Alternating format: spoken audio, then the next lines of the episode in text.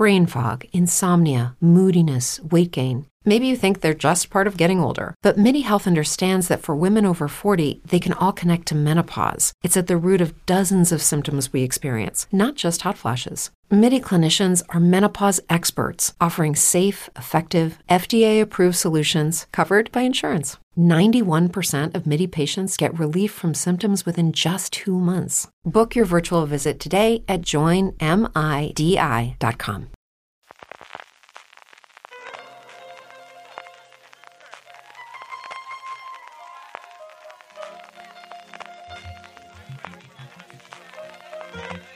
Estás escuchando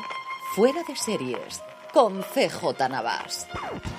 Bienvenidos a Streaming, el programa de fuera de series en el que un servidor CJ Navas te trae todos los días las principales noticias, comentarios y curiosidades del mundo de las series de televisión y de muchas más cosas. Esta semana no tenemos patrocinador, así que como os vengo diciendo, si estáis pensando en realizar vuestras compras navideñas en Amazon, si lo hacéis desde amazon.fueradeseries.com, a ti te costará lo mismo y a nosotros nos estarás ayudando. Vamos con las noticias, estamos ya en plena carrera de premios eh, para los Oscar y eso hace que algunos de estos premios pues tengan también eh, categorías de series que podemos comentar. Los primeros que se han dado, los primeros que tenemos, es unos maravillosamente eh, llamados que son los premios Gotham. Me, encanta, desde el principio ya me tienen totalmente ganado. Son unos premios que da la Gotham Film and Media Institute que en fin, eh, se dan en Nueva York y ya como todo el mundo tiene mucha ganas de juntarse, pues todo está muy bien y estas cosas, e insisto, tiene el mejor nombre del mundo mundial por esta parte. En la categoría de series, eh, es curioso las categorías que tienen, tienen muy poquitas, tienen una, mm, en vez de tener comedia y drama, tienen una división que mm, en varios momentos se ha propuesto el que sea así y que sea por encima de 40 minutos y por debajo de 40 minutos, que se ha dado a dos series, bueno, pues de crítica y de público en este caso. Una, pues el, el juego del calamar, nada hay más popular de desde luego que el juego Calamar en este 2021, es la que se ha llevado la Breakthrough Series, que podría ser la serie Renovación, la serie Revelación, o la serie con éxito, eh, para, como os digo, no esta categoría de drama, sino esta categoría por debajo de 40 minutos, y luego la de 40, por debajo de 40 minutos, lo que tradicionalmente sería comedia, se le ha llevado una serie que ha tenido muy buenas críticas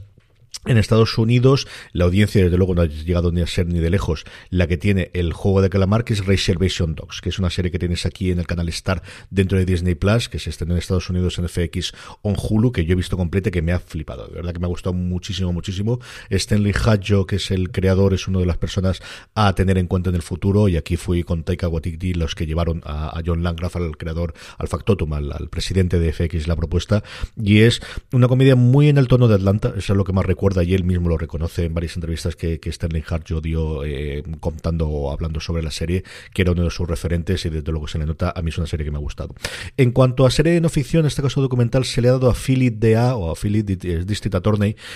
que es un documental sobre que yo he leído alguna crítica americana que, narra las vivencias de, pues eso, de un eh, fiscal de distrito en, en, Filadelfia. No he visto absolutamente nada de ella, así que no os puedo decir si está bien, está mal o si tenía otras cosas. Y luego la categoría de interpretación es una cosa curiosa porque se han eliminado la categoría de mejor actor y mejor actriz para tener en general una categoría única de mejor eh, interpretación, pero se ha dado a Sequo, a Sun Su Emdu por eh, The Underground Railroad y a Ethan Hawke por The Good Lord Barrett. Así que al final lo que tenemos es normalmente premiados eh, en esta categoría. Bueno, pues una cosa curiosa. En cuanto a películas, por si os interesa esta parte, ha arrasado, y sobre todo de cara a la carrera de los, de los Oscars, la nueva creación de Maggie Gyllenhaal, una actriz que a mí me flipa todo lo que he visto de ella, en series, desde luego lo hemos visto en la última serie para HBO de Debbie Simon de, de Deuce. Eh, es una mujer que me encanta todo lo que hace en interpretación y que aquí se ha metido también en la parte de dirección y como os digo se ha llevado todos los premios. Veremos qué tiene esto de cara a la carrera de los Oscars, a ver qué ocurre ahora con la nueva película de Will Smith, que parece que le va a dar el Oscar que le falta en, en su carrera y ahora con el estreno de West Side Story, con el que parece que las críticas americanas están todas alucinando, eh, que se estrena esta semana o la semana que viene en Estados Unidos y también aquí. Más noticias, la vuelta a la televisión del Hijo Pródigo, de Carl Satter, del creador de Hijos de la Anarquía. La gente que, que, llevéis menos tiempo, que me llevéis escuchando menos tiempo, quizás no recordáis lo que Carl Satter fue hace 10 o 12 años, cuando nosotros empezábamos a hacer fuera de series en, en el mundo de las series. Era el creador, era una de las personas de las primeras que, que puso en moda el, el, hablarse de showrunner, de hablar del guionista, era alguien que siempre tenía una palabra para los medios, era de los primeros que dieron la cara a nivel de guion y los que hablaban. en en esos momentos, mm, junto con Matthew Weiner, posiblemente con el creador de Mad Men, era de los que eran más accesibles y más ese estatus de estrella, mucho antes de que las Sonda Rhimes, mucho antes que los Ryan Murphy, mucho antes de los que podemos ser Greg Berlanti o cualquiera de los que pueden conformar a día de hoy el status quo, ese estrellato de showrunners. Carl Sutter tuvo, como os digo, la gran creación, eh, trabajó en su momento en The Shield, eh, tuvo su gran creación Sons of Anarchy, Hijos de la Anarquía, que era una serie que se veía mucho, ya no solamente que tuviese muy buenas críticas hasta su tercera cuarta temporada, yo sigo defendiendo que la segunda temporada es de las mejores temporadas de cualquier serie que yo haya visto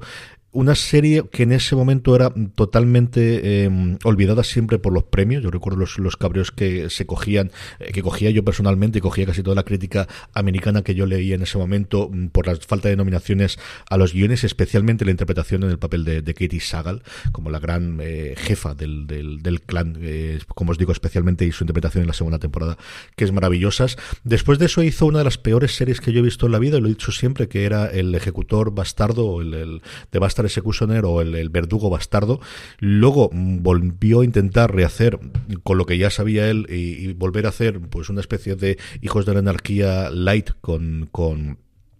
con los Mayans y ahora, bueno, pues se va a Netflix. Actualmente está eh, dirigiendo, está en proyecto una película para Netflix y lo siguiente que va a hacer es un western. Ahora que se ha puesto todo de moda con el universo de, de, de Sheridan en Paramount Plus y con los Yellowstone y el resto, va a hacer un western y para comentarlo ha dado una larga entrevista a Deadline en el que habla finalmente mucho sobre el, el, triste accidente de, de Rush, de la, la, película en la que tuvo el fallecimiento de la directora de fotografía y la herida del, del propio eh, director de la película que estaba produciendo y, protagonizando Alec Baldwin, tiene esa parte, pero quizás lo más interesante, como os digo, es lo que cuenta sobre esta serie que se llama The Abandons. Y él habla de cómo era una idea que tenía de hacer un western antes de que saliese Deadwood y que cuando vio Deadwood dijo, eh, después de esto a ver cómo me voy a hacer, dice, hay una gran anécdota de Ian Anderson queriendo ser un gran guitarrista de rock y de repente vio a Eric Clapton tocar y dijo, maldita sea, realmente no dice maldita sea, dice la palabra cuatro letras,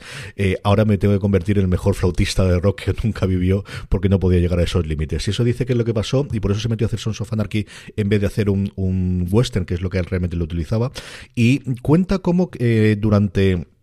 la pandemia se puso a ver muchísimos episodios de Bonanza. recupera y dice que todavía se mantiene y cuenta el qué es lo que que lo que quiere eh, narrar él dentro de la historia y dice que siempre ha estado fascinado con los orígenes de la Cosa Nostra, como los eh, granjeros sicilianos de repente que se habían eh, marginalizados por ricachones, por aristócratas que venían y compraban sus tierras, de repente decidieron unirse y decidir que no vendían las tierras, que querían mantenerlas y que querían tenerla adelante. Entonces, como os digo, durante la pandemia estuve viendo reruns, estuve viendo nuevas emisiones o las emisiones de Bonanza y lo primero que tengo que decir es que se mantiene, que sigue manteniéndose después de todo este tiempo. Y que lo que estaba viendo es como los Cartwright estaban siempre a un disparo, a una bala, dice él, de convertirse en forajidos, porque lo que hacen al final es defender su rancho contra lo que tienen, todo lo que tienen. Que The Abandons, que es el título, es un término que se utilizaba en este periodo para englobar a todo lo que era marginalizado de la sociedad. Los outliers que dice él, los huérfanos, las prostitutas, los bastardos, todas las mm, los almas perdidas que estaban en los bordes de la sociedad y que es lo que más le gusta a él, como ya hemos visto en todas las creaciones previas. Él que era, la serie va, como digo, es que mm, siempre ha contado muchísimo. La serie estará en torno a 1850 en un lugar entre, entre las Dakotas y California, una pequeña eh, pueblo donde todo el mundo vive de la ganadería, después de toda la fiebre del oro y antes de la guerra civil, y tendremos una rica familia que quiere hacerse con todas las tierras de alrededor y unos gentes que van a marcar su línea en, la, en la arena y que esa línea evidentemente se va a llenar de sangre conforme eh, pase la serie. Es el momento, yo creo que, de que eh, Carl Satter vuelva a hacer una gran serie. Como os digo, yo, como son más y son menos, era una de las personas que siempre daba titulares, siempre te cosas para comentar en su momento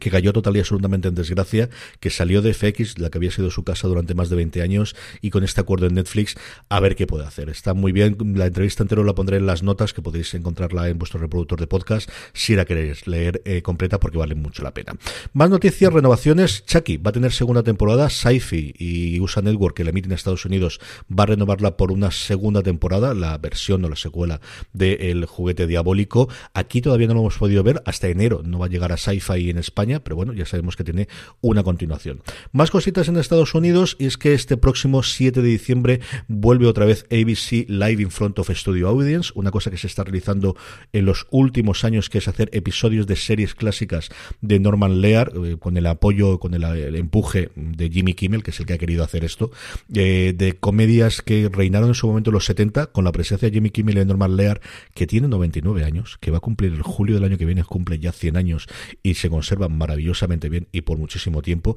Lo hemos tenido, va a haber dos series, una de ellas eh, que es Facts of Life, que no se estrenó en España, y otra Different Strokes, que aquí en España se estrenó como Aldol, pero que sobre todo la gente lo recuerda fundamentalmente por el personaje que hacía Gary Coleman y Todd Bridges, por los dos chiquitos, eh, los dos niños negros que adaptaban una familia de alto standing eh, blanca en Estados Unidos.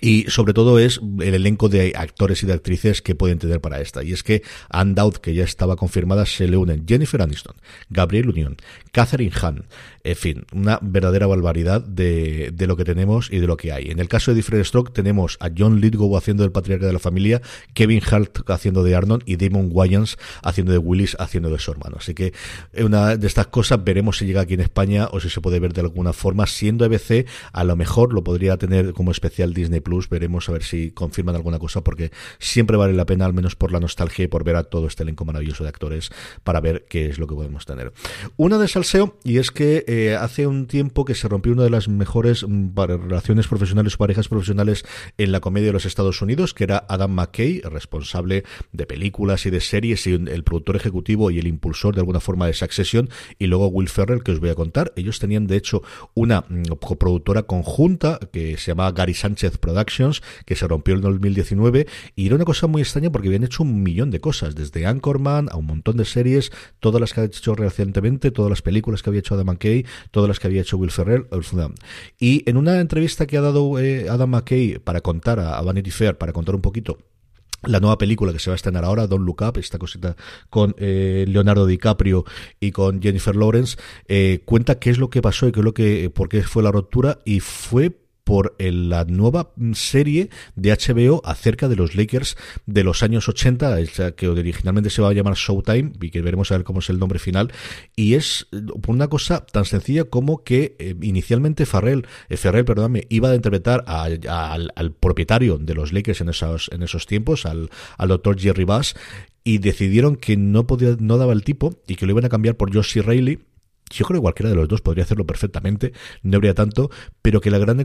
problema es que McKay decidió mm, hacer el casting, decidió tirar a su amigo, compañero de batallas, mm, socio de la compañía y todo lo que quieras sin decírselo. Y a partir de ahí todo estalló pues estas cosas extrañas que ocurren en algunos lugares. La última noticia que me ha dado muchísima alegría es que ya tenemos guionista y parece que showrunner, veremos si, si al final se confirma esta parte o no, pero de luego guionistas para la serie, para la precuela de Juego de Tronos alrededor de las novelas de Duck y Egg en HBO. Se sabía muy poquito de este proyecto, todo está centrado a día de hoy en House of Dragons, pero sabíamos que se querían hacer esta adaptación y se le han dado ni más ni menos que a Steven Conrad, que es una de mis personas favoritas de Hollywood, el responsable de una de mis series favoritas lo comentaba en Fuera de Series esta semana, que es Patriot, la serie de Amazon Prime Video, que es una absoluta delicia, tenéis que verla sí o sí. Y luego otra que tristemente no llegó a España, e interpretada por Ben Kisley, que se llama Perpetual Grace LTD, de la que yo he podido ver alguna cosa y es todavía más loca aún que Patriot. Eh, todo lo que haga este hombre, yo estaré ahí para verlo, así que a ver si, eh, como os digo, se confirma que eh, ejerce como showrunner y la serie tira para adelante,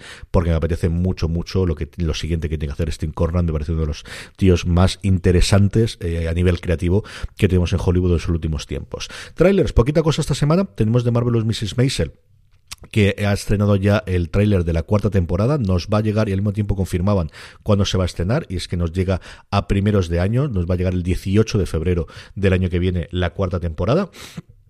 La temporada se va a estrenar eh, durante cuatro semanas en el formato nuevo. Tradicionalmente se estrenaban todos de golpe y lo que vamos a tener Amazon ahora es van a emitir dos episodios cada uno de los viernes hasta completar los ocho que contiene esta cuarta temporada y retoma como es lógico después de la tercera temporada en el que Mitch y Susie se van a dar esa mm, eh, tour eh, internacional con su comedia. Vuelven a Estados Unidos, vuelve a principios de los 60 hay un cambio y Mitch lo que está es quiere controlar su destino, lo que quiere es poder hacerlo, no sabe si eh, poder eh, hacer su propia comedia, que no tenga censura, que no tenga cortapisas, empieza a, ver, eh, a verse el potencial que tiene para la comedia la televisión. Hay varios momentos, especialmente con Lenny Bruce, en el que se lo muestran en una televisión cómo la comedia en los, a partir de los años 60 va a cambiar de, los locales a, tener esa importancia en, las, en los salones de, cada una de las casas. Y bueno, pues eh, la comedia que más éxitos le dio desde luego a nivel de premios a Amazon, que le colocó en un lugar en el mundo y como os digo, vuelve para una cuarta temporada. En cuanto a estrenos del día, el quizás más importante, mm, aunque mm, yo creo que la serie mm, ha perdido total y absolutamente lo que en su momento fue o lo que en su momento tuvo de, de apoyo inicial, que es Perdidos en el Espacio, temporada 3, a mí recordaba duras penas que se había estrenado de la segunda temporada. Fue una pequeña decepción inicialmente llena de la nostalgia y luego yo creo que cosas en ciencia ficción se han hecho muchísimo mejores de lo que la perdimos en el espacio o igual después. Yo dejé de verla después de la primera temporada, así que no os puedo decir especialmente. Y HBO Max nos trae la tercera temporada de Encuéntrame en París, Find Me in Paris, de la cual sí que nos puedo decir absolutamente nada. Y terminamos para empezar este mes de diciembre con la buena noticia y es que para alegría de muchísimos y desde luego en lo que no lo encuentro, hoy ha llegado la nota de, HBO Max confirmando los estrenos de eh, este mes de diciembre. Eh, teníamos a los que ya sabíamos como Beforehner, la segunda temporada, o And Just Like That. Esa continuación de Sexo en Nueva York sin Samantha, que veremos si es suficiente sexo en Nueva York o no. Se anuncia por fin que va a llegar Hacks, el gran estreno desde luego en comedia de HBO Max este, este año. Tres premios Emmy en la pasada, en la pasada ceremonia incluyendo guion, dirección y sobre todo el que estaba cantado para Jean Smart como mejor actriz. Es una serie absolutamente deliciosa, 10 episodios que empezará a emitirse el próximo día 15, de la que ya os digo yo que hablaremos mucho, mucho, tanto aquí en streaming como fuera de series, como algunas razones para ver que seguro quedamos sobre ella. Y con esto terminamos el streaming de este primer día de diciembre. Gracias por escucharme. Como recuerdo de nuevo, si vais a comprar en Amazon de cada estas navidades, amazon.foraseries.com, que a ti te costará lo mismo y a nosotros nos estarás ayudando. Gracias por escucharme. Recordad, tened muchísimo cuidado y fuera.